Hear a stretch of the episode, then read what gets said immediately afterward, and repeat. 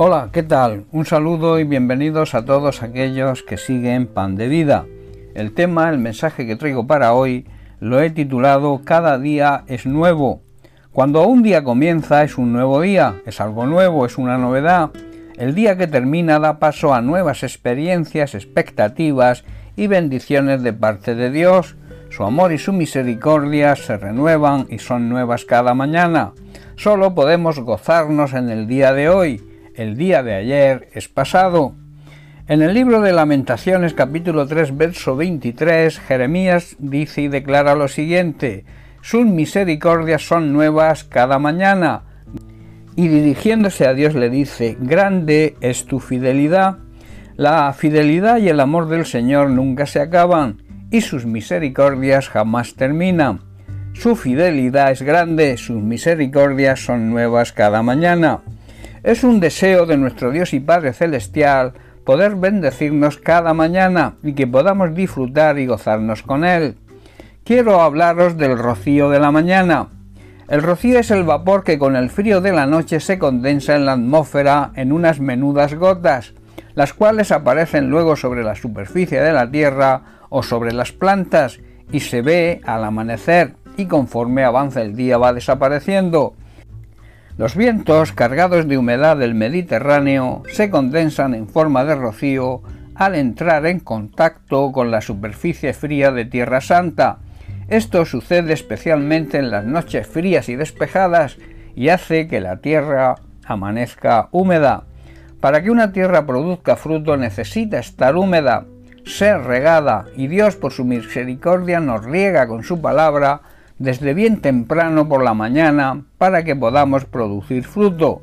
Pero claro, para disfrutar del rocío debemos madrugar, no ser perezosos, puesto que el rocío desaparece conforme avanza el día. Las faenas, los trabajos, el estrés y la ansiedad hacen que el rocío de su palabra vaya desapareciendo. Si no madrugamos, si no le damos a Dios las primicias de la mañana, jamás podremos ver y disfrutar del rocío disfrutar de su palabra, de la palabra de Dios.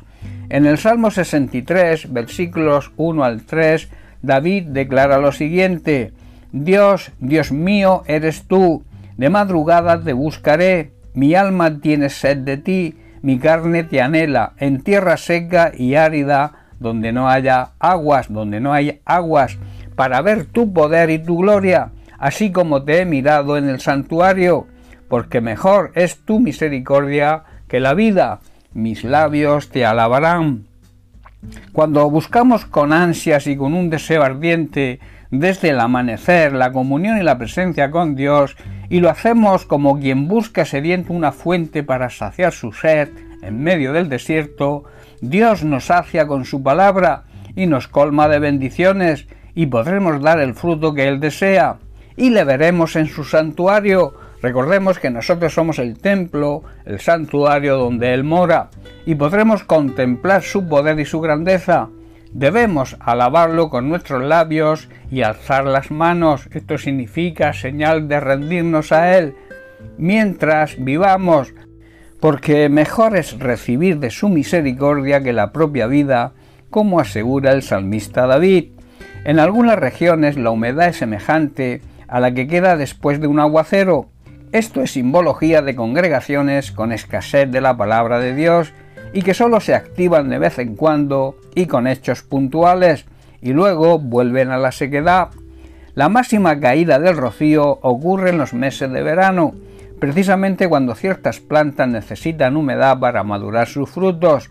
Esto simboliza los tiempos de sequía espiritual, precisamente cuando más falta nos hace esa humedad que representa la palabra de Dios, por tanto, debemos buscar estar en la presencia de Dios desde muy temprano y así poder recibir el rocío, símbolo de su palabra, y dar el fruto deseado.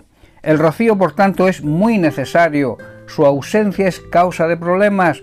La ausencia de la palabra de Dios produce sequía espiritual. La Biblia hace mucha alusión a este fenómeno y lo que espiritualmente eh, representa, y lo considera un símbolo del amor, la misericordia, de la bondad y sabiduría de Dios y además es una bendición para su pueblo o y para su iglesia. Por el contrario, su falta está considerada como un signo de enojo divino. Cuando no buscamos como primicia el rocío de la mañana, la palabra de Dios, hacemos enojar a nuestro Dios y Padre Celestial. En el Salmo 118, versículo 24, el salmista declara, Este es el día que hizo el Señor, nos gozaremos y alegraremos en él. Dios desea que nos alegremos y nos gocemos cada día que Él nos regala. Cada día es un regalo de Dios y debemos sentirnos gozosos de ver la luz de un nuevo día, porque cada día es nuevo y Dios quiere bendecirnos. La Biblia nos enseña que estemos siempre gozosos, aun en medio de pruebas y dificultades. Así lo expresa el apóstol Pablo en su primera carta a los tesalonicenses, capítulo 5, verso 16, donde dice, Estad siempre gozosos. Pablo de alguna manera nos transmite una orden del Señor de estar siempre gozosos, tanto en los días de bonanza, así como también en tiempos de dificultad. Cada día es un nuevo día. Debemos olvidarnos quizás de los problemas o fracasos de ayer y tampoco pensar en las dificultades que nos puede acarrear el día de mañana y disfrutar del día de hoy. En otras palabras, olvidarnos de los problemas del pasado, no pensar lo que nos pueda deparar el futuro, sino vivir y disfrutar del tiempo presente, considerar el presente como una nueva oportunidad para disfrutar con el rocío de cada mañana, con la palabra de Dios que riega nuestra sequedad espiritual y disfrutar del amor, la bondad y la misericordia de Dios que se renuevan cada mañana. Debemos por tanto, dar gracias a Dios por el regalo que representa, que podamos disfrutar de un nuevo día y darle las gracias, ser agradecidos, en vez de quejarnos de lo que pasó ayer o pueda pasar mañana. Cada día es un nuevo día y Dios quiere bendecirnos con el rocío, con su palabra desde muy temprano de la mañana. Bien, pues hasta aquí el mensaje de hoy. Que Dios te bendiga. Un abrazo.